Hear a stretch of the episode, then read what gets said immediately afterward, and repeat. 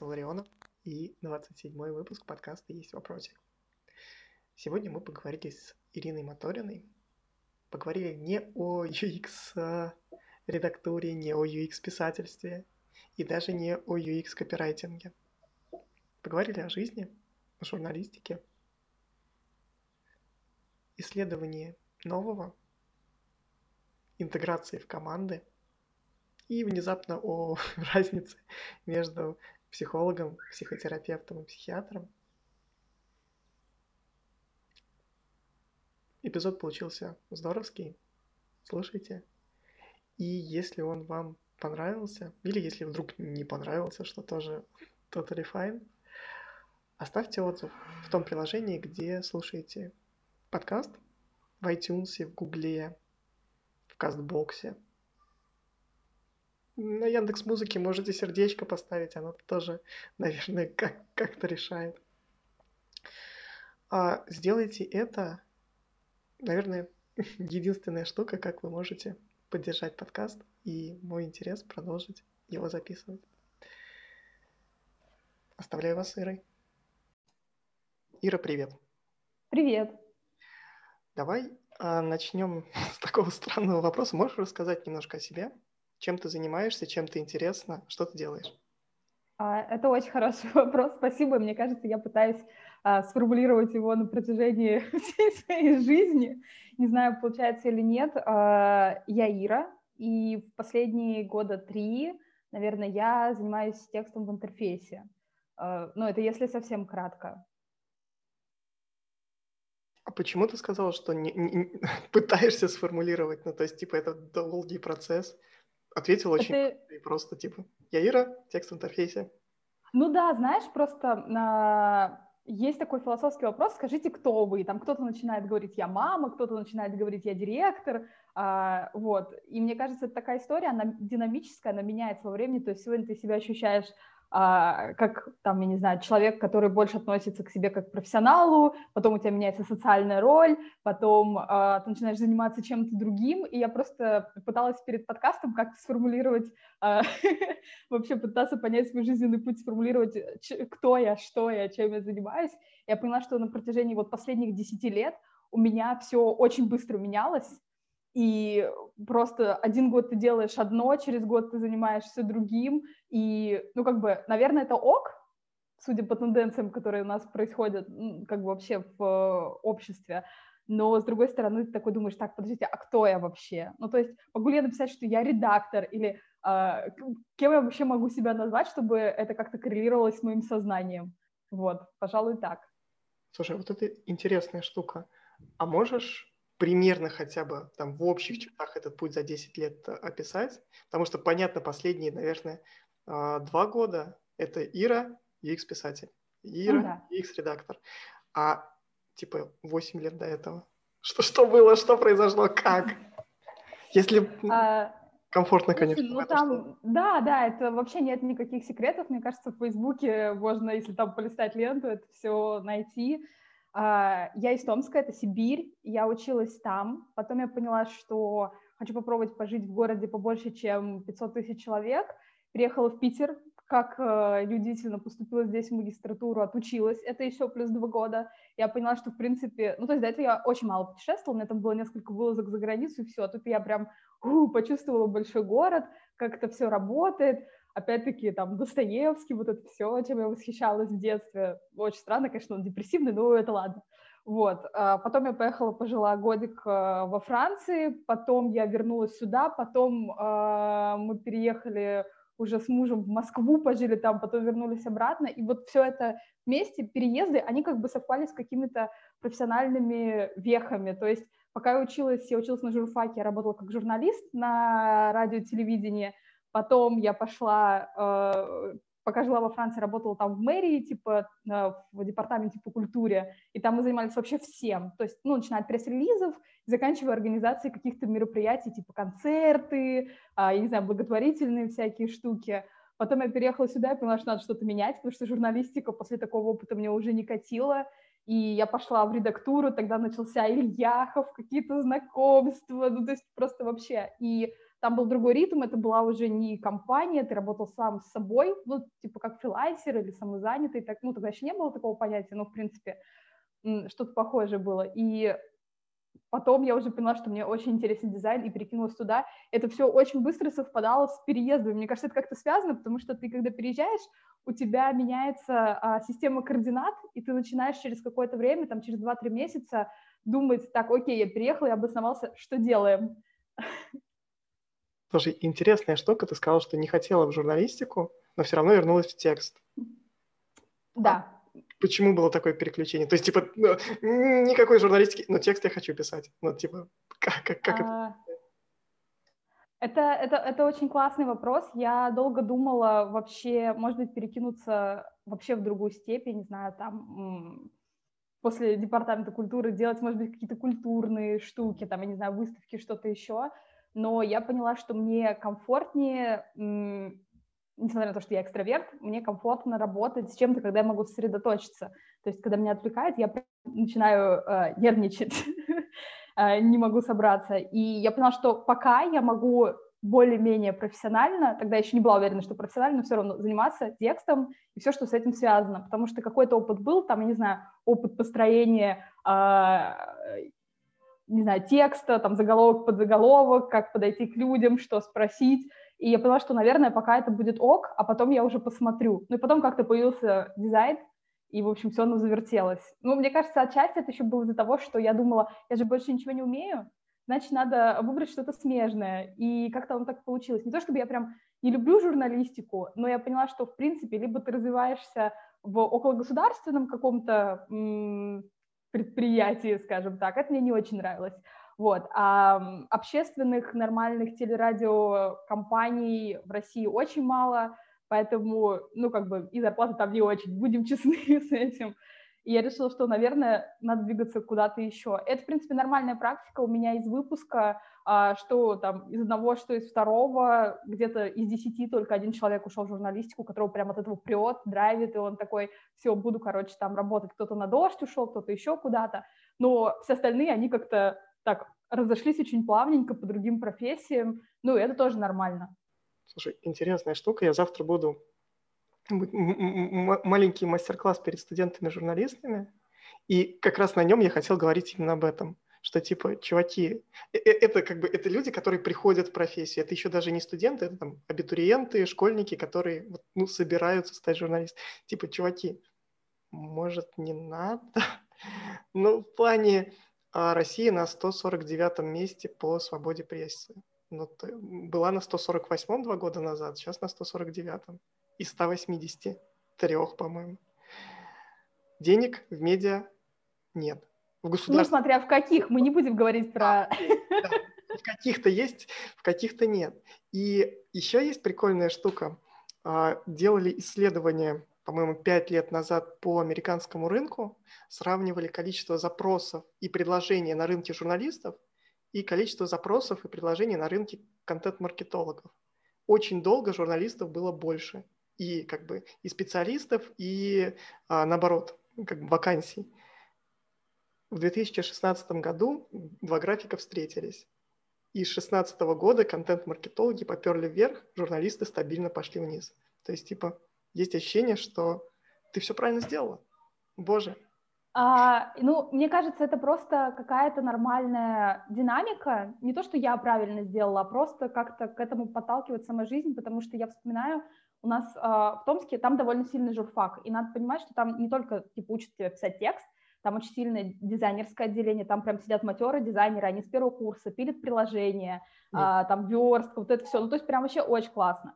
И очень многие дизайнеры оттуда ушли работать UX-ерами, э, там, я не знаю, в какие-то классные продакшены, и как бы, ну, просто журналистика — это такой бэкграунд, но при этом ты понимаешь, что ты можешь пойти и туда, и сюда, и опять-таки про уровень эм, свободы слова и всего остального, мне кажется, поэтому у нас так расцветает YouTube с Шихман, Дудем э, и всеми остальными, потому что это как раз более-менее свободная площадка, и ты хоть, ну, какие форматы ты хочешь делать, с кем разговаривать ты хочешь, э, то тебе и можно делать. Как бы главное, чтобы это было легально и попадало под правила YouTube, и он тебя не блочил. А, поэтому, ну, наверное, это просто флер, тебе 17-18 лет, ты хочешь э, сделать мир лучше, это нормальная история. Слушай, то, тоже интересно, и то, тоже пересекаясь с завтрашней лекцией, а, Сноп сейчас сделал, а, Сноп каждый год делает обзор медиа, а, у них проходит премия, сделана в России, и каждый раз они собирают какие-то медийные проекты, типа сделано в России медиа. И в этом году в этой в лауреатах а, типа 6 подкастов, 2 YouTube-шоу и типа 4 или 5 классических медиа. Это говорит, кажется, о том, что пора делать подкаст. Еще один, наверное. Э, это говорит о том, что пора реально просто подумать о том, как это все будет происходить. Ну, для меня было... А, мы так очень много говорим про журналистику, я надеюсь, это ок, это же, ну, типа, сейчас трансформация формата, понимание для меня было очень показательным а, моментом, когда я узнала, что Парфенов завел Парфенон, я такая, все, смотрю, потому что, ну, одно дело, когда он просто рассказывает про новости, смотришь его а, художественные, там, художественно-документальные фильмы, Другое дело, когда он просто сидит перед тобой с бокальчиком вина и рассуждает про какие-то вещи, и при этом ты все равно понимаешь, что это плюс-минус журналистский формат, потому что это не а, так, посмотрите, что у меня в сумочке, да, я там сейчас а, распакую все это дело. Это все равно журналистский подход, он а, дает там одну точку зрения, вторую точку зрения, рассказывает какие-то факты. Понятно, что это все очень там сжато, перемешано, но при этом ты все равно смотришь, и тебе приятно. Ну, как бы, а когда у нас есть компьютер, нам без разницы, где потреблять информацию, в интернете или в телевизоре. Ну, как бы у меня просто вообще нет телевизора, и каналы я смотрю, если только они по подписке где-нибудь или в телефоне, ну, как бы, и поэтому просто у тебя смещается такой фокус, и ты понимаешь, что, о, смотрите, журналисты, они ушли на YouTube, а, и хорошие журналисты ушли на YouTube, это классно и как бы, ну, возможно, имеет смысл учиться, но имеет смысл учиться уже как бы вот когда ты там. Не вот эта вся теория, типа, а, там, не знаю, информационные жанры, художественные очерки, а прям... Прикольник там.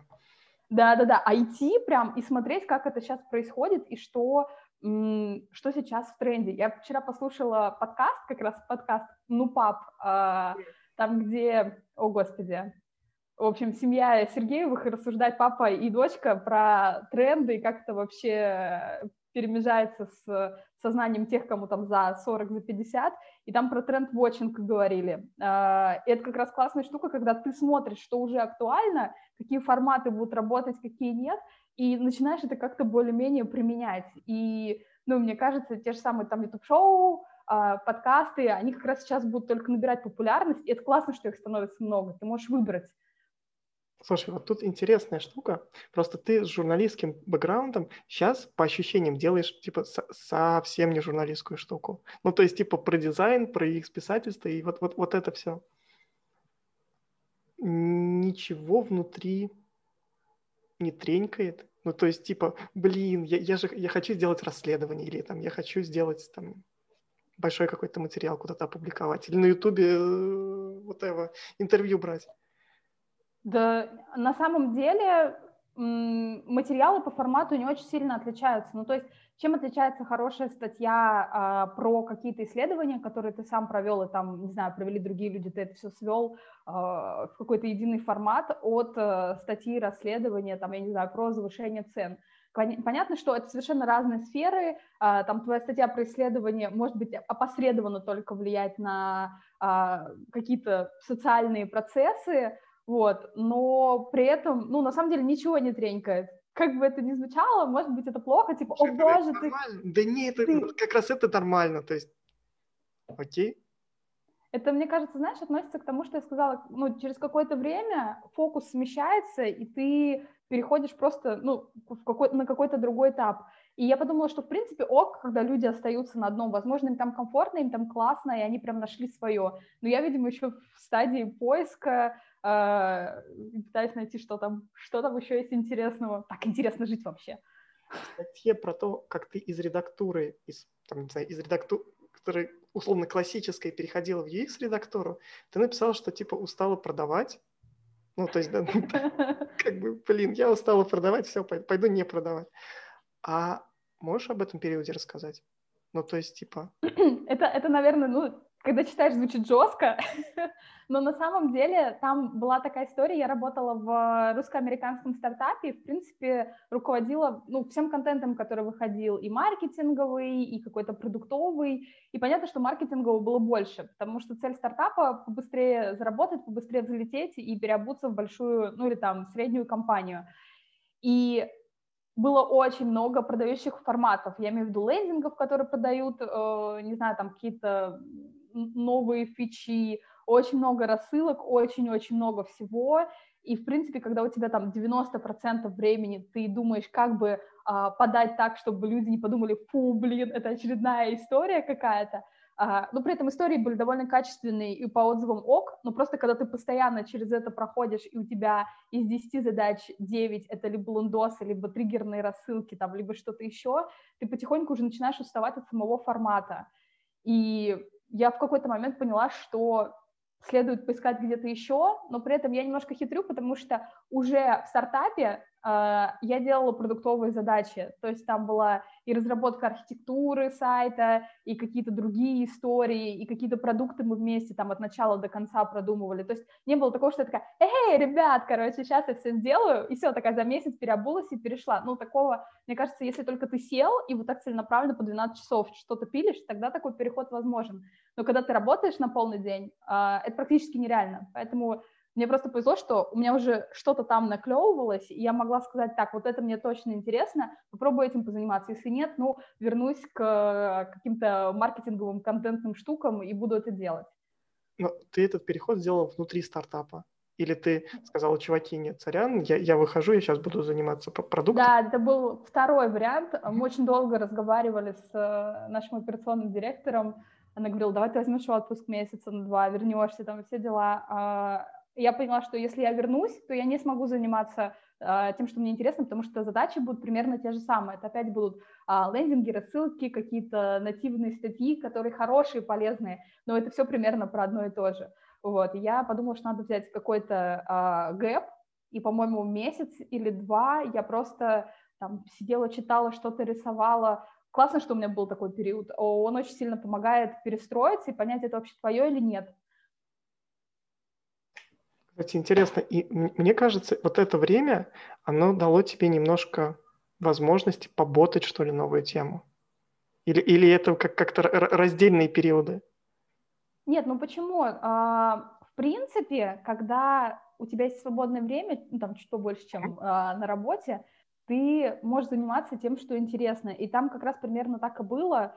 А, я просто взяла все, что можно взять, вот так вот рас, э, расструктурировала это по темам и потихоньку начала изучать. Я до сих пор учусь. Мне кажется, это будет постоянный процесс, который уже не остановить, но тогда я просто набивала базу, чтобы понять, а что я вообще делала так, потому что в стартапе у меня, ну, было какое-то понимание, как это все делать, но методология была какая-то, может быть, там частично своя придуманная, частично непроверенная. В общем, хотелось все свести э, к какому-то, ну, если не одному знаменателю, то хотя бы нескольким, чтобы знать, от чего отталкиваться.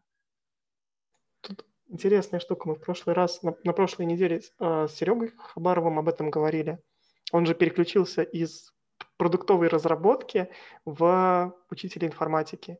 Да, да, я слушала. И заботал просто, взял, заботал педагогику. У тебя переключение было все равно в рамках одной сферы, но, как я понимаю, просто с одного направления на вот чуть-чуть соседнее. Как давался переход? И что mm. было в переходе самым сложным? Как ты можешь сказать? Ну, эм, самое сложное. Ну, наверное, все-таки э, самое сложное было то, что э, тебе в любом случае придется изучать дизайн. Не получается такого, что ты изучил э, какие-то основы э, редактирования, там, я не знаю, как надо писать термины, у тебя все получилось, тебе все равно нужно изучать дизайн, тебе нужно изучать, э, как проводить исследования, э, что с ними вообще делать. Это как бы отдельная история, которая... Ну, это, это не АБ-тестирование, когда ты кинул, посмотрел э, и вроде бы выбрал то, что якобы выбрали люди. То есть, ну, АБшки, они классные, без них все равно никак, но это прям ну, только такая маленькая талика того, что на самом деле есть.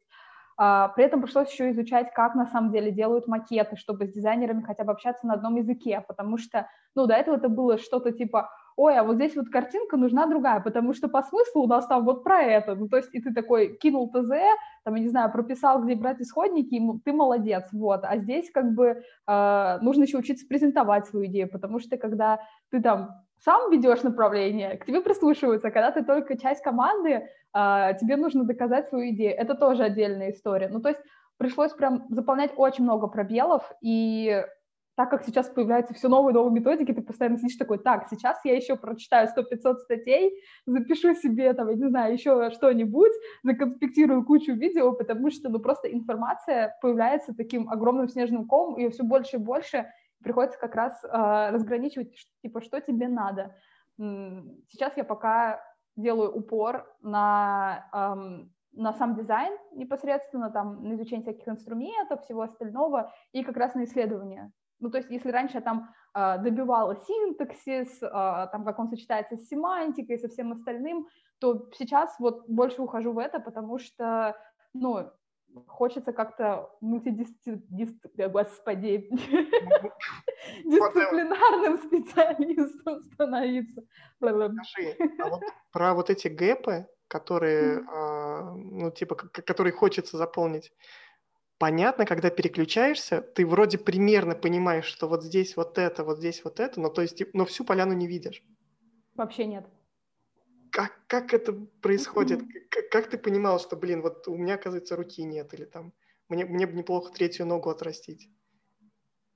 Um, ой, на самом деле uh, это происходило все опять-таки этапами. То есть первая история я поняла, что uh, мне не хватает, наверное, каких-то историй, там, допустим, по локализации, когда я пошла работать в Get, и я поняла, что в принципе локализация делается не совсем так, как она должна делаться. Ну, то есть э, там какие-то были лишние этапы, там что-то еще. Я поняла, что окей, окей, надо понять, как это делается. Пошла спрашивать других людей, искать информацию, как это все вообще настраивается.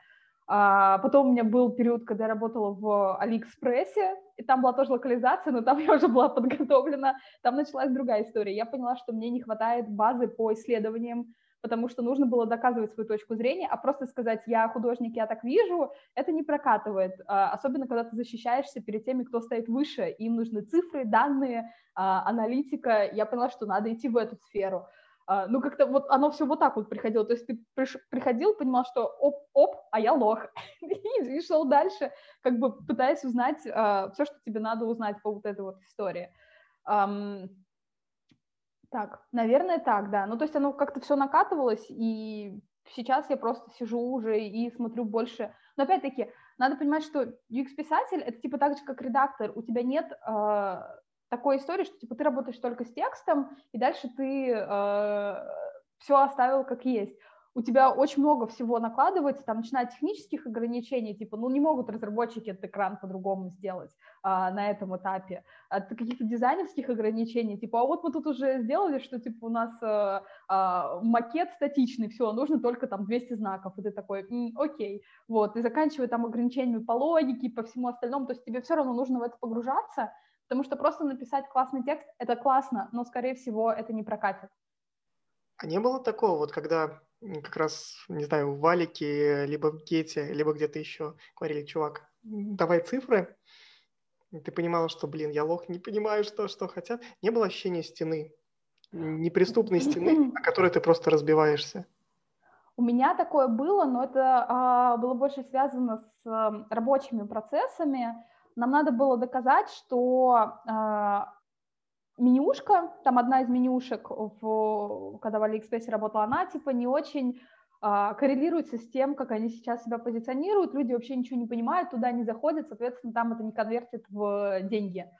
Э, и я поняла, что, ну, как бы, надо понять вообще, почему так происходит. Вроде бы дело только в названии, потому что иконки там остались все те же самые, а расположение то же самое, в принципе, логика внутри раздела тоже э, та же самая. В этот момент да, да, да, и, и ну что-то стопит. И я поняла, что, в принципе, я, во-первых, не могу разобраться, что стопит, потому что у меня не было доступа к аналитике, приходилось ходить несколько дней, э, получать там все доступы. Э, Это же, по-моему, китайская система, прям такая вот она. Ну да, не, нет, на самом деле они в принципе работают нормально, у них очень много разных департаментов, и из-за этого получается, что ты приходишь к одному, тебя посылают к другому, и как раз вот эта история, когда принципе, человек, который работает с контентом, он не сильно включен в процесс там а, хотя бы просмотра аналитики, просмотра исследований. Тебе приходится ходить и добиваться всего там руками и ногами. И, в принципе, вот это был самый главный стопер, потому что а, то, что можно было, в принципе, сделать, там, плюс провести исследование коридорку, плюс там дать какие-то данные, плюс там провести потом количественные исследования, это все, в принципе, можно было сделать, типа, ну, дня за два. У меня ушло на это практически неделя, если не больше.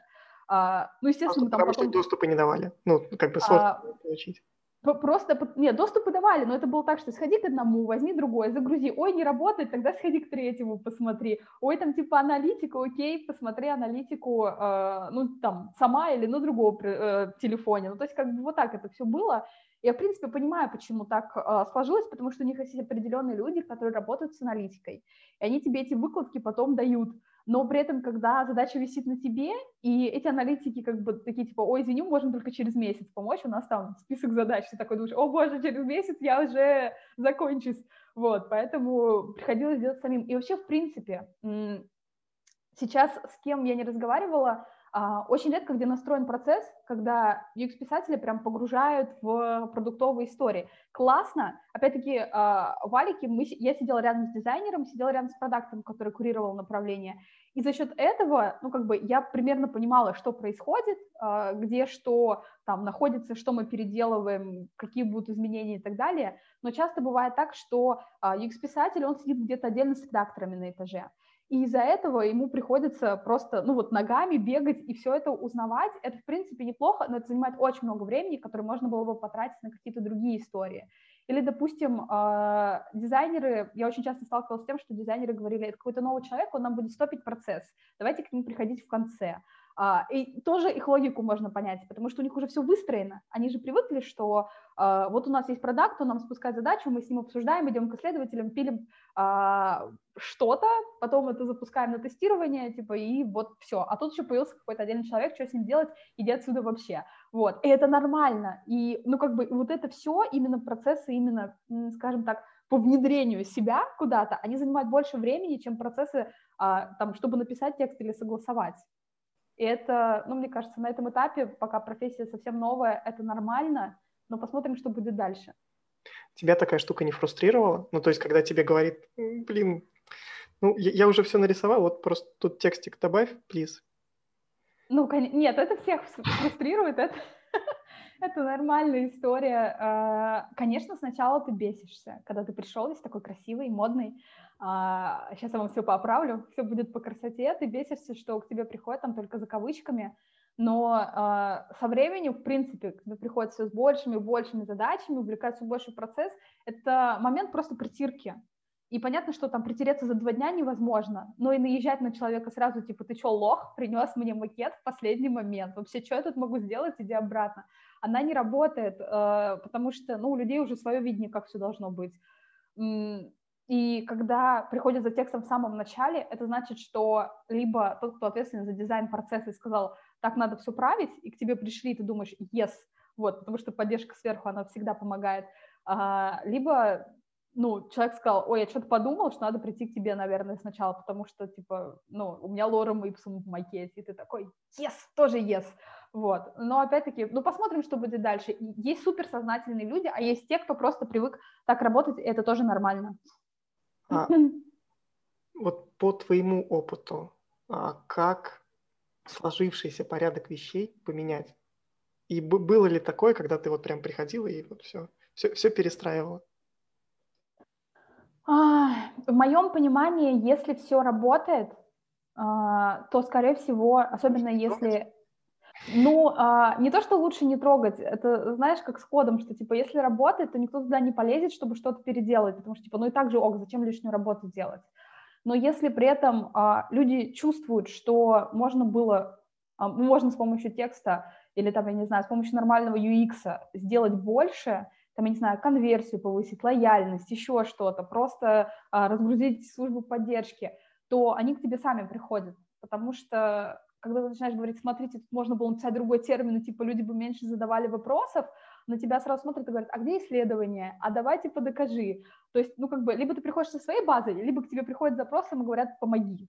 Uh, и переделывать что-то, пока тебя не попросят, ну, uh, это звучит, типа, не очень оптимистично, но я считаю, что не надо в это лезть, потому что, ну, все, все уже настроили, значит, им так нормально. Ну, как бы, а ты только один, а компания большая. Что с этим ты сделаешь? Ну, скорее всего, ничего.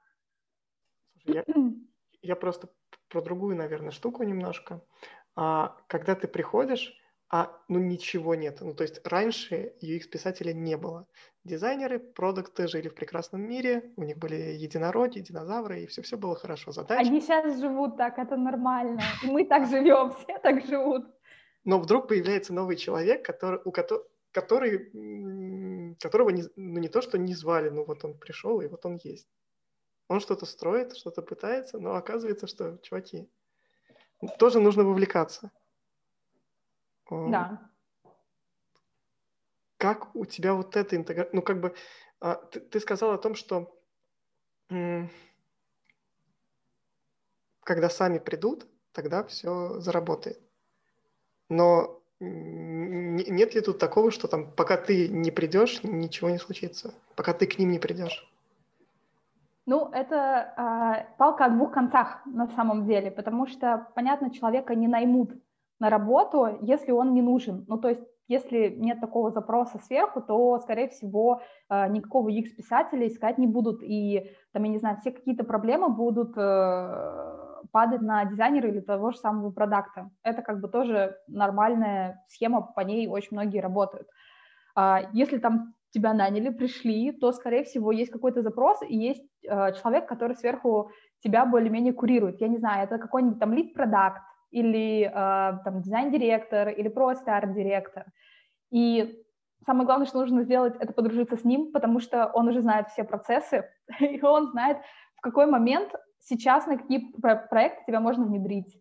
И это прям очень классно, потому что, да, ты должен прийти, рассказать про себя, показать, чем ты полезен, показать, может быть, какие-то метрики, рассказать, как с тобой работать, там, напоминать периодически о себе в чатике, типа, «А вот смотрите, там, тыры-пыры, вот, или там, а я сделал вот это, или а приходите, я вам там помогу вот с этим, ну, то есть, как бы, это все тоже нормальная история, но если у тебя нет человека, или там, я не знаю, просто хотя бы ментора или какого-то другана рядом, коллеги, который сидит и тоже как бы в этом заинтересован, то в одного бороться, особенно в большой компании, ну не то, что бороться, это так очень громко звучит, просто в одного работать не получится, потому что это, как бы это ни звучало, это продукт, детка, вот, и ну, в одного никак тут не потянешь.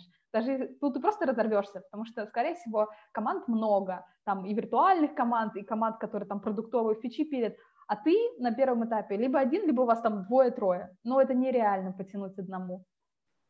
Слушай, я хочу сейчас спросить про то, что реально потянуть одному или в твоем случае одной. Ты вышла из корпората, сейчас получи... да.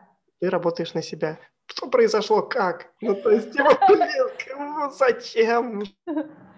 Ну, слушай, это хороший вопрос. Ну, зачем? Я себе его... А, слушай, там была классная история на самом деле. А, мы жили в Москве, случилась зима, и пошел коронавирус. И я поняла, что, ну, как бы, ну, то есть я вообще до этого всегда работала на удаленке из дома, и мне это супер, ну, супер комфортно, я вообще не, не вижу никаких проблем, потому что я очень организованный человек. Ну, прям серьезно, у меня есть в телефоне списки для списков, там, ну, вот, вот это все. Wow. И... Да, со стороны кажется, что я перескакиваю с мысли на мысль, но у меня все... Ты очень структурно отвечаешь на вопросы, прям ой, очень хорошо. Да. Вот, все под контролем. И э, я поняла, что что-то надо менять. Мне кажется, просто самоизоляция, особенно в Москве, ну, она была супер дикой. У нас кони с полицейскими э, ездили по, по двору, там по парку соседнему и вгоняли всех домой. И, ну, это немножко как бы заставлял тебя пострессовать, подепрессовать э, и как бы задуматься, что вообще происходит. Я поняла, что, наверное, надо увольняться, я уволилась и тоже опять-таки взяла себе месяц-два, запилила рассылку, которую я хотела запилить года три, ну то есть просто типа, о, освободилось время, давай что-нибудь сделаем. А, сделала сайт, в общем, был такой стрёмный, стал менее стрёмный, хорошо. А, в общем, начала там какие-то строить э, штуки, которые можно там потом реализовать. В общем, все это как-то случилось довольно быстро, и, и, в общем, а потом мы подумали, а что это, собственно, мы живем в Москве, если мы на удаленке работаем, поехали обратно в Питер. Вот, и как-то оно случилось. И сейчас, в принципе, блин, я не знаю, наверное, а, когда я не могу сказать, что я работаю прям сама на себя, потому что веду несколько больших проектов, а, не могу за идеи рассказать, но, может быть, потом получится показать. Вот, и как бы рассылка там плюс э, нетология, получается, на самом деле, очень много всего. Я не ожидала. Надо, наверное, от чего-то отказываться, но я пока не готова. Подумаю, что можно сделать. И как это все тянется, ну, иногда бывает, что у тебя там один выходной в неделю вместо двух, когда ты работал в офисе, и это, с одной стороны, прикольно, потому что ты делаешь все равно вещи, которые тебе интересны, и они тебя, ну, типа, ты делаешь свои задачи, а не задачи компании но с другой стороны ты понимаешь, что надо бы отдохнуть, и вот я сейчас на перепуте, типа, от чего бы отказаться, чтобы освободить себе время на поспать. Это тоже интересная штука, я сейчас как раз хотел в нее провалиться. Я понимаю, что вот такая многопрофильность, а, рассылка, нотология, проекты, а, ты подкаст записываешь, а, на ютубе периодически что-то выкладываешь, и, короче, дофига всего, а есть ощущение, что, и мне кажется, тоже в каком-то интервью говорила про личные границы. Расскажи, как Ира учится или училась отстаивать личные границы и выделять время на то, чтобы поспать. А, я до сих пор над этим работаю. У меня иногда это получается хорошо, иногда совсем не получается. Наверное, труднее всего было выстраивать личные границы. Как раз когда я пошла работать в стартап, это была удаленка стопроцентная при том, что был офис в Питере, там вообще как бы везде, но мы работали из дома. А, и когда ты работаешь в стартапе, у тебя, ну, то есть у нас не был прописан рабочий график, и я такая, типа, эй, я всегда на связи, обращайтесь, если что. И это была моя самая большая ошибка, потому что обращаться начали реально постоянно. Иногда мне писали в 2-3 ночи, и я как человек супер ответственный, у меня прям ответственность развита очень сильно, и я не знаю, как ее затушить, чтобы она периодически не орала, типа, а, все плохо, вот, там, правки, ошибки. И я просыпалась и думала, боже, надо все править, и иногда бежала прямо к компьютеру, чтобы с чем-то разобраться. А, это было очень стрессово, потому что ты всегда на связи, ты там, не знаю, гуляешь с собакой, у тебя телефон в руке, ты отвечаешь а, человеку, там, что нужно сделать. Вот. Это было тяжко прям, ну, и это была моя ошибка, я прям целиком и полностью соглашаюсь с тем, что я себя неправильно поставила, надо было сразу разграничить, надо было почитать, как написал Сарчев у себя на, э, на сайте, типа, не работаю в выходные, не беру срочные задачи, то, что, короче, все себе копируют, потому что это реально работает. Um, а я тогда, типа, думала, ну, а чего? Мы же растем, там, зарплата растет, а, как это, типа, ты переходишь из там копирайтера в редактора, потом в лиды, вообще классно, но при этом я понимала, что спать я перестаю, а есть я перестаю, жить я перестаю. Это мне не очень нравилось, и я потихоньку, ну, во-первых, я оттуда уволилась, вот, во-вторых, потом я начала пересматривать вообще а, историю с а, графиком. Я понимала, что вот после там 8-7 часов я не, не хочу работать, потому что мой мозг отказывается думать. Вот, я начала себе как-то формулировать вот эти все правила, но они порушились, когда мы переехали в Москву, я пошла работать в офис.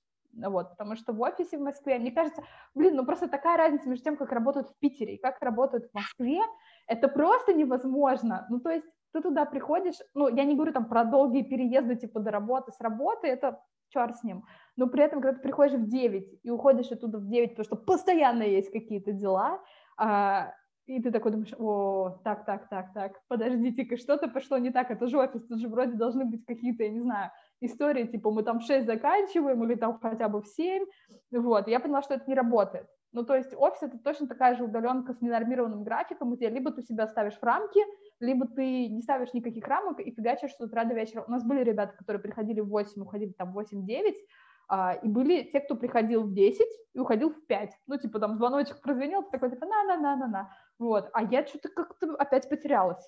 Вот, и я поняла, что, наверное, надо как-то это все... Сейчас, когда я работаю одна, я могу себе более-менее расставить график. Возможно, это как раз тот формат, который подходит мне. Ну, типа, сам себя структурировал, синхронизировал совсем, поставил себе цели, пошел работать.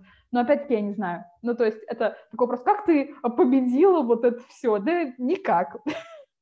Слушай, ну, ну я, я понимаю, что никак, потому что текущая ситуация, когда один выходной в неделю, и когда все равно, типа, нужно время на сон, кажется, что он все равно, типа, еще, еще в процессе. Ну да, на, мне кажется, со временем я пойму, от чего можно там отказаться, или, может быть, наконец-то начну э, искать или помощника, или, может быть, там, не знаю, второго человека, когда-нибудь такая моя мечта, может быть, что-то. Или там, не знаю, делегировать те же самые подкасты кому-нибудь. Ну, в общем, что-то сделать, чтобы разгрузить часть времени, это было бы идеально. А, пока я просто продумываю, как это можно сделать, от чего там отказаться, или, может быть, наоборот, сделать что-то одно большое и, типа, только вот туда уходить. Ну, пока не понимаю. Хочется сделать все, пока ты еще можешь, пока тебе там не 75, а, чтобы потом говорить, о, смотрите, я вот что-то сделал, что-то. Ой, у меня сегодня есть соведущий, я его тебе не представил. А, короче, он подсказывает вопрос.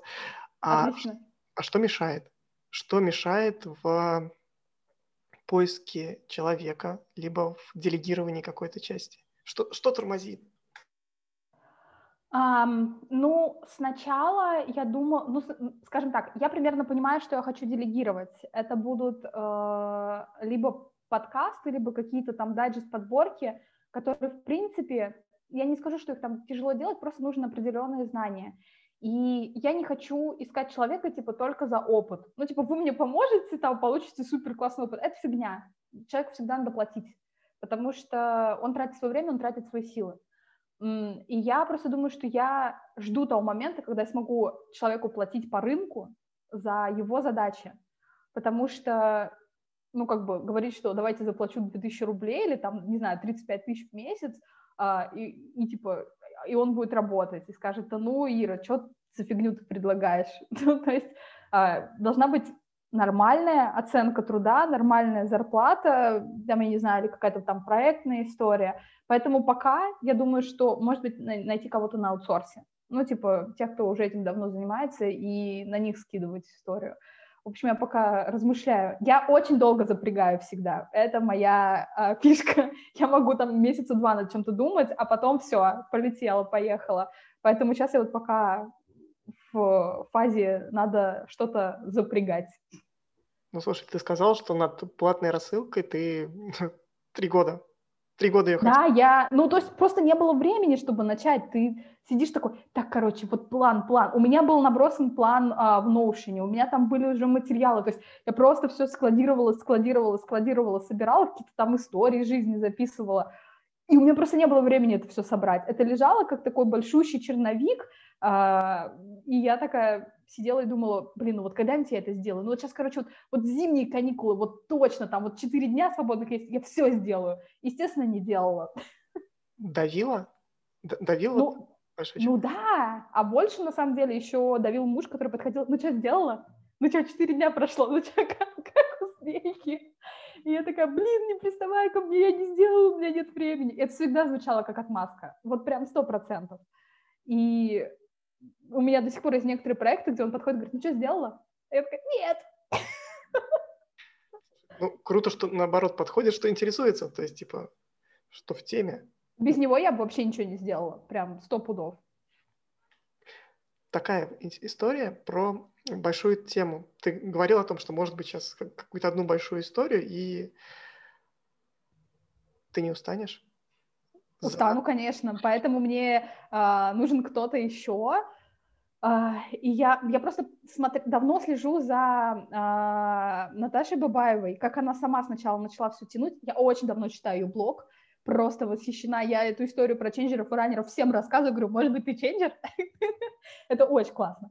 И я сначала читала, как она все одна пыталась тянуть, потом, как к ней подсоединилась Марьяна, потом у них еще мальчик какой-то появился. Ну, то есть уже формируется команда, и я вижу, что им намного проще развиваться, потому что один делает одно, другой делает другое, кто-то там э, отвечает, не знаю, за генерацию идей, там, кто-то за верстку, кто-то там подрядчиков в дизайне, может быть, находит. Я не знаю, как это, ну, внутри у них работает, но кажется, что они просто стали делать чаще, больше, и прям ты видишь, что он, продукт становится качественнее, ты такой думаешь, м-м, классно. А вот, а поэтому... Сказал, продукт это все-таки, продукт это про команду.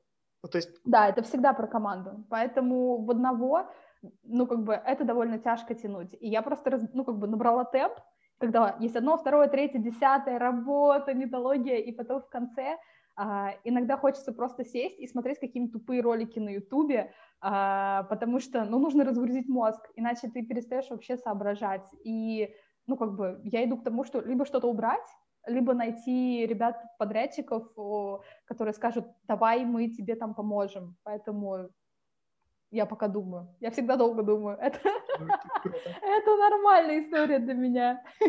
Скажи, а э, тут вопрос еще про усталость. Ты в э, UX, ну, типа, два года. Ну, наверное, больше трех уже. А, три года. Сама тема не загоняет в уныние? Ну, то есть, типа, ты не устал от UX? О, нет, это же прям вообще такая огромная тема. Ну, то есть, как только ты начинаешь уставать от текста, ты идешь и смотришь туториалы, там, я не знаю, по фигме, по InVision, ну, там, по анимации и так далее, и думаешь, так, это еще целое поле, которое нужно пропахать, а, давай позанимаемся пока этим. Или там идешь и смотришь, как а, работают дизайн-практики, как выстраивают процессы и так далее. Даже если сейчас тебе это не надо, это где-то в подкорке откладывается, и ты понимаешь потом, как себя вести в тех или иных ситуациях. Ну, то есть это прям отдельная такая сфера. Вообще дизайнеры, они довольно закрытое сообщество, надо, ну, типа, это сразу понимать. И в плане того, что они иногда еще... Ну, то есть не в укор дизайнерам, я их очень люблю, я прям очень люблю дизайнеров, а, дизайнеры, дизайнеры, вот, а, но при этом они всегда были довольно закрытым сообществом, то есть, типа, вот ты дизайнер, ты знаешь, как лучше, а ты, там, я не знаю, а, руководишь дизайнером, ты вообще бог, ну, то есть арт-директор — это же арт-директор, вот, и Понятно, что там есть вот эти истории, там, как правильно а, работать с типографикой, как там правильно подбирать цвета, как вот это все двигать, там, я не знаю, а, нужен тебе 1x, 2x а, там, при экспорте и все такое. И ты сидишь и думаешь, это прям отдельный мир, надо это познать, потому что иначе они будут разговаривать на своем птичьем языке, ты ничего не поймешь, это во-первых. Во-вторых, ты никогда не сможешь влиться в тусовку. А чтобы влиться в тусовку, как минимум тебе надо примерно разговаривать, как они. А, и понимать. Вот. А как максимум еще и понимать, что они делают и как это, если что, можно улучшить. Ну, то есть, и здесь история, опять-таки, говорю не только про текст, а, тебе все равно нужно понимать, как работают те или иные элементы, зачем их вообще делают, а нужны они здесь или нет. А, даже если напрямую на каком-то этапе тебя не пускают к макетам, хотя у меня, в принципе, не было такой истории, всегда люди либо там расшаривали макеты, либо давали право на редактирование, ты периодически где-то что-то мог там подписать, подправить, переделать. Вот. Либо э, ты просто говорил, смотрите, я тут нашел косяк, а, а может, это и не косяк, объясните, что случилось. Поэтому, не знаю, мне UX, и UX, и дизайн, это прям вот, мне кажется, это вообще классная штука. Да вообще дизайн же это все. Ну, дизайн простых, привычных вещей, ты такой, типа... Слушай, а ты не думала вот именно прям в дизайн пойти? Ну, то есть сейчас, сейчас тексты, ну да, интерфейсные тексты, но может быть, э, самой начать кнопочки проектировать? И... А, говоришь, как мой муж. Сорян! Ну, правда, этот вопрос напрашивается просто. А, я думаю об этом. Отвечу очень кратко, как наш президент. Я думаю об этом. Окей. Я просто расскажу из своей жизни историю. А, я сейчас вхожу в новую тему, тему, которая была для меня вот прям вот типа в параллельном измерении. А, и э, темы психологии, психотерапии и вот этого всего. И я понимаю, что, во-первых, когда ты говоришь о дизайнерах, у которых вот этот свой закрытый мир и там что-то происходит, у психологов и у терапевтов такая же точная история. Когда ты приходишь к ним, они либо говорят на птичьем языке, либо ты говоришь на своем птичьем языке, и ни- ничего не происходит. И для того, чтобы понять, приходится закапываться, читать, разбираться, смотреть туториалы. Но не, не потом, как кнопки проектировать, а о том, как мозг работает и что там, на каком уровне. Я понимаю, что, наверное, такая штука типа везде, в любой сфере. Ну да, мы же еще в школе проходили жаргонизмы и там профессиональную лексику, когда говорят, вот врачи — это отдельная вообще сфера, типа они Каска. там разговаривают по-своему, да-да-да. Там, я не знаю, какие-нибудь электрики будут разговаривать э, со своими терминами, там никто их э, не поймет. Э, ну, чтобы влиться куда-то, надо хотя бы понять, что это значит, когда они говорят. И это нормально, когда ты спрашиваешь. хотела что-то рассказать. А, хотела вопрос задать. А, я недавно слушала, а, по-моему, то ли подкаст, то ли это было видео, и там а, человек, психотерапевт, он же, э, так, в общем, он говорил, что у нас психотерапевтов нет, у нас есть психологи и психиатры. И вот у меня вопрос, существуют ли психотерапевты, если да, то типа чем они вообще занимаются? Это кто? Психолог — это он с тобой разговаривает, психиатр — он тебе выписывает таблетки, если тебе совсем все плохо. А вот это третье — это вообще что? Ну, то есть куда его вообще отнести? вопрос. Короче, я статью об этом пишу два с половиной месяца, примерно столько, сколько работаю в стартапе. Расскажу на пальцах. Блин, да, пришло время. Короче, есть три специальности. Психолог, психотерапевт, психиатр. Психиатр про таблеточки, с ним проще всего. Это врач, у него медицинское образование. Ты приходишь, он выписывает тебе антидепрессанты или что-то еще, что тебе подходит. С психологом и терапевтом сложнее. Я готовлю, заметь. А психолог получил образование по психологии. Сходил в ВУЗ, ему дали корочку, где написано «Чувак, ты психолог». После этого он может пойти работать в школу, заниматься с детьми. В каждой школе был странный чувак, которого все называли психологом. Я не знаю, был ли у тебя такой?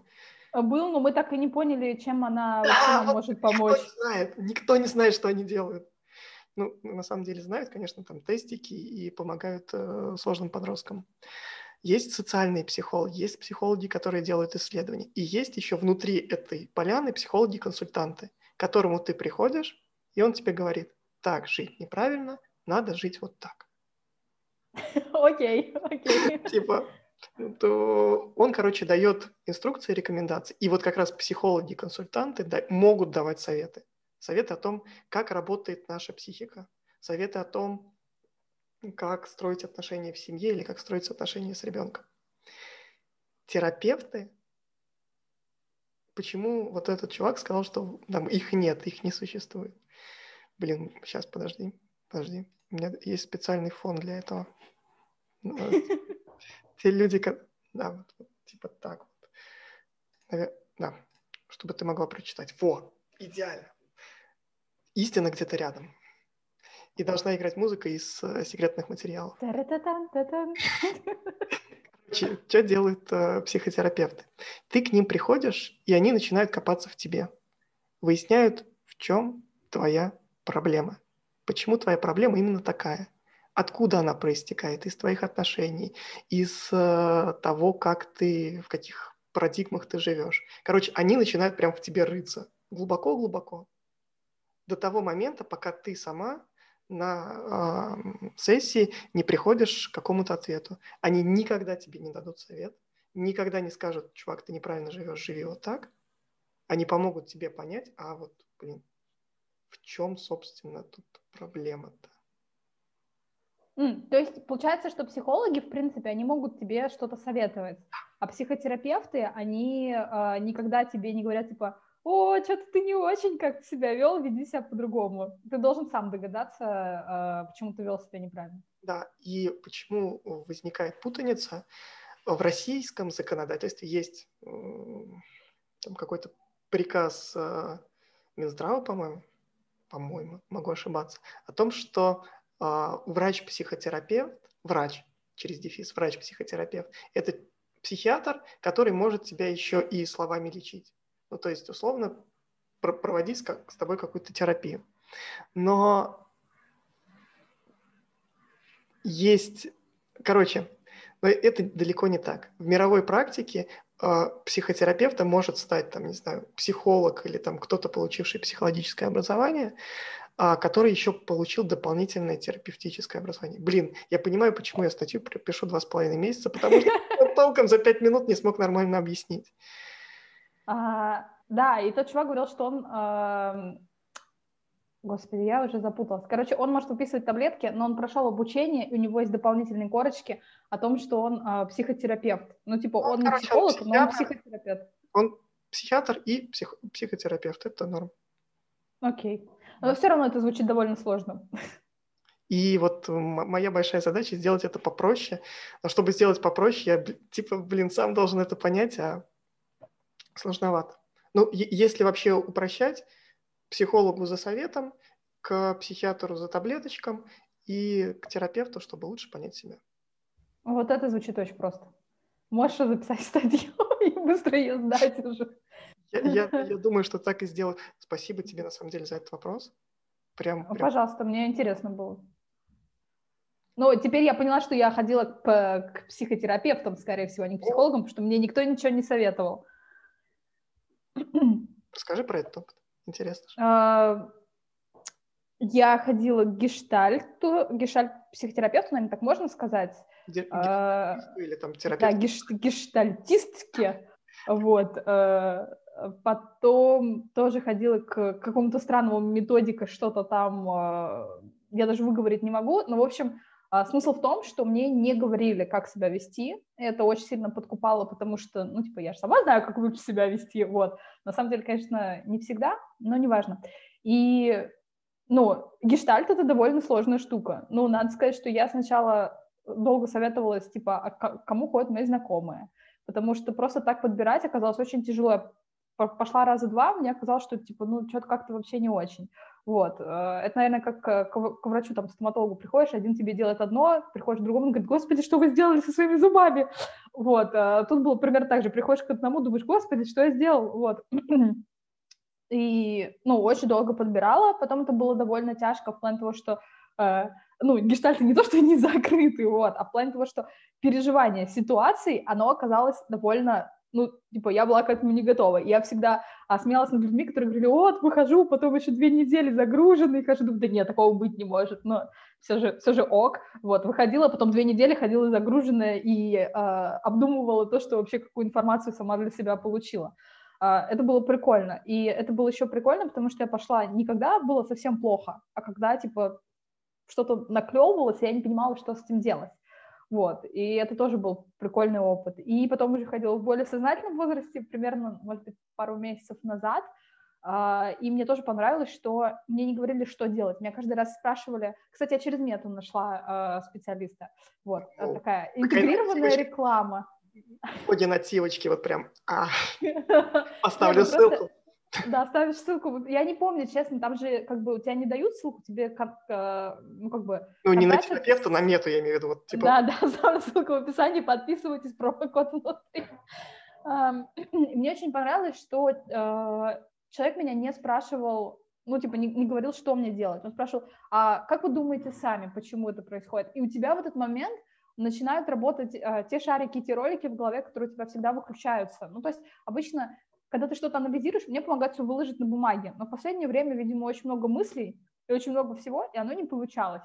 Вот, а тут как-то в течение часа у тебя включаются эти шарики, ролики, они начинают двигаться, и ты потом, ну, приходишь к какому-то супер простому решению, но сам бы ты до этого доходил, может быть, там полгода через страдания, сопли, слюни и все остальное. А тут как-то стало Или бы не дошел. Может или, быть. Или, или, бы, или бы даже не дошел, потому что, ну, непонятно. Непонятно, как у нас то есть непонятно, как реагирует там организм, потому что это же не только типа, о, наша там душа, вот, э, на что-то реагирует, это конкретно э, какие-то биологические реакции, не знаю, там адреналин выделяется, ты в этот момент перестаешь думать, и тебе такой, вот, надо что-то делать. Э, ну, короче, это прикольно. Мне кажется, это должна быть как профилактика, если есть какие-то проблемы, то хотя бы, не знаю, если не ходить постоянно, если нет каких-то постоянных супер там проблем, то просто хотя бы как к стоматологу приходить э, там раз в год, чтобы проверять, типа, все ли ок, пощупать как-то. Вот, но еще, конечно, очень важно найти своего человека, потому что это прям первый раз для меня это было задачей. Я не знала, что делать, как подойти. Это как когда ты первый раз квартиру снимаешь, ты думаешь, боже, что делать? Вот тут было примерно то же самое. Это вторая статья, которую я уже два с половиной месяца пишу. Первая, причем разница, вторая про то, как выбрать. Это вот прям два моих незакрытых гештальта. Переж... Да. Видишь, я прям бью точечно, такая типа Очень. не знала и сказала. Скажи, а э, вот этот опыт там типа пару месяцев назад, он был, как я понял, коротким, ты сходил на одну сессию, все разобралась и... Да, у меня не то, что была проблема, просто э, я типа супер эмоциональный человек, и я иногда не могу отделять как-то, где эмоции, а где то, что на самом деле стоит проанализировать там и как-то рационализировать, где, короче, где эмоция, а где факт, вот, и э, в тот момент я понимала, что мне нужна какая-то помощь, потому что я была уже такая, типа, на взводе, вот, и я поняла, что вообще на самом деле никакой проблемы нет, ну, то есть я ее сама себе придумала, а, сама как-то, ну, то есть просто привыкла, что я такая вся ответственная. На самом деле, ну, как бы можно иногда и отпустить эту всю историю. И, ну, мне кажется, это как раз очень сильно помогло, потому что я стала чуток спокойнее. Хотя... Слушай, круто. Ну, да. Посмотрим, посмотрим, что будет интересно еще через год, потому что каждый раз это какая-то новая история. А, ну, в общем, ты сказал, и мы вчера буквально с дочкой смотрели э, пиксаровскую головоломку, а, мультик, где там про эмоции, которые внутри нас живут. Там есть прекра... Мне больше всего такая синенькая нравится, синенькая, которая постоянно грустно. Короче, там есть абсолютно... Вот когда ты смотришь уже там осознанно и пытаешься все это переложить на реально, как психика работает, там все написано, там все снято супер правильно. Потому что есть прекрасная сцена, едет поезд, а в поезде э, там радости Бинго-Бонго, воображаемый друг, куда-то едут, и у них стоят ящики. На одном ящике написаны факты, на втором ящике написано «домыслы». Поезд, поезд трясет, ящики падают, перемешиваются, радость начинает разбирать, вот куда что. Бинго-бонго говорит, не парься, все люди как бы их путают и просто сметает это все и кладет на место. Вот. Это так и есть. Ира, спасибо тебе ну, за пожалуйста. этот час. Тебе спасибо, что позвал. Это очень интересно чувствовать себя с другой стороны. И я чувствую, что вот только мы в самом конце, блин, дошли до каких-то что... Рекламы? Я, я тебя познакомлю с третьим ведущим. Это будет сейчас самое странное, что я делал в этом подкасте, но я сейчас делаю странные штуки. А, О, вот привет! Это Поночка, наш второй редактор. А она же контент-продюсер. Она... Да, она помогает задавать сложные вопросы, с которыми я сам не справляюсь. И прям я, я ей благодарен О, за это. Очень рада. А еще благодарен а, Косте Константинопольскому, который хочет, чтобы его так называли, а, ну, имеет на это право, за то, что посоветовал такую практику. Брать с собой а второго пилота, который помогает делать сложные штуки, которые самому бывает тяжело. Это была вторая нативочка. Подписывайтесь на Костю, там везде. Спасибо, что позвал. Сегодня прям у меня два финальных вопроса обязательных. А, первый. Назови трех людей, кого мне позвать в следующий раз. А, я хотела назвать Милю, но ты ее уже звал. А, а еще и Марьяну, и да, Наташу да, Бабаеву. Так что я сейчас придумаю каких-нибудь э, других замечательных людей. О, это прям, честно говоря, к этому я даже как-то не подготовилась. Эм, не страшно. Нет, конечно, страшно. Я сейчас быстренько начну думать. А, мне кажется, я бы э, позвала Сашу Селезневу, э, редакторов Тинькофф, о, господи, Тинько, Яндекс, Тинькофф, Яндекс, а, возможно, она сошла бы даже из-за трех людей, которые, ну, то есть меня прям поражает а, то, как она мыслит, поражает, как она умеет докапываться до сути, и я прям, если честно, ей очень сильно восхищаюсь. Я прям ее рекомендую с руками и ногами зазвать. Вот. Э, и, наверное, сейчас я подумаю, сейчас я подумаю. А, возможно, возможно, а, сейчас, сейчас, сейчас. Возможно, хотела Не сказать. А, возможно, получится позвать Иру, которая теперь Ильяхова, она тоже классная, и, ну, мне кажется, на самом деле она прям, типа, супер, э, супер заботливая, супер думающий человек, вот, при том, что иногда она довольно жестко выражается, но это тоже классно, вот, э, да. Можно двух вместо трех. Я, честно, немножко потерялась, у меня все вылетело из головы. Э. Я, я, я затизерю, наверное, через две недели а, ко мне в подкаст придет Ирин муж. И... Ну, все началось. И я волнуюсь перед этим эфиром, чертовски волнуюсь. У меня есть на это свои причины. Но не волнуйся. будет помогать Поночка. Вот я Конечно. ее затестил, она прям, она, она прекрасна. Это первый эфир, это первый Понин эфир, понимаешь? С почином, как говорится. Нет, все, все, мне кажется, все будет нормально, потому что, судя по э, подкасту, когда он приходил э, к Паше, все как бы, ну, довольно нормально. Мне кажется, какая разница? Какая разница у кого в подкасте, если человек классный? Я дождусь этого эфира. Если хочешь, тоже приходи, позадавай вопросы Максиму. Будет, кажется, будет интересно.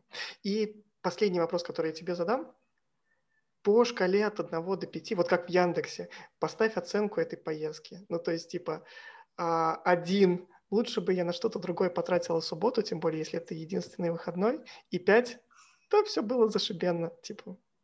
Я голосую за все было зашибенно. Блин, кайф. Пять, пять из пяти. Ира, спасибо тебе. И это не с целью мое ЧСВ потешить, ну, типа, объективно. А мог бы, между прочим, у тебя все есть основания для этого. Ну, просто я сейчас немножко внедрюсь, типа, немножко внедрюсь. А, мне кажется, мы как-то очень мельком списывались а, еще в чатике в мастерской Глафреда, прям очень мельком, лет года три или четыре назад. Я думала, я открыл а, же... переписку, и там, типа, я тебя кого-то, кому-то советовал еще, по-моему. Да-да-да, я такая думала, господи, это же Никита, он мне что-то написал, о, офигеть. Вот, потом а, я очень долго следила там за блогом, за тем, что ты пишешь, думаю, господи, это же Никита. Потом такая, о, Никита Глафред Меты, господи, что происходит в этом мире? Вот, и я сижу такая, думаю, вот, я очень волновалась перед, э, да не... перед записью, потому что, ну, одно дело, когда ты уже там договорился с человеком, согласовал вопросы, ты знаешь примерно, куда ты его будешь вести, и как бы инициатива на твоей стороне, это одна история. А другая история, когда, а, Никита, что будем разговаривать? Ну, короче, вот примерно об этом. И я такая, что делать? Какие ответы готовить? А, ну, мне было довольно тяжко, так стрессово. Я ходила около а, ноутбука, в смысле, так, так, успокоилась, успокоилась, собралась. Прости, пожалуйста, что заставил тебя стрессовать. У меня еще осталось дофигища вопросов, и мне кажется, когда-нибудь мы сделаем еще, еще что-нибудь, потому что, блин, вопросы остались. А час прошел. Да, ну Поночка за этим очень четко следит, она говорит все. Все, все, не будем ее э, отвлекать от важных дел. Спасибо тебе. Спасибо. Пока-пока. Пока.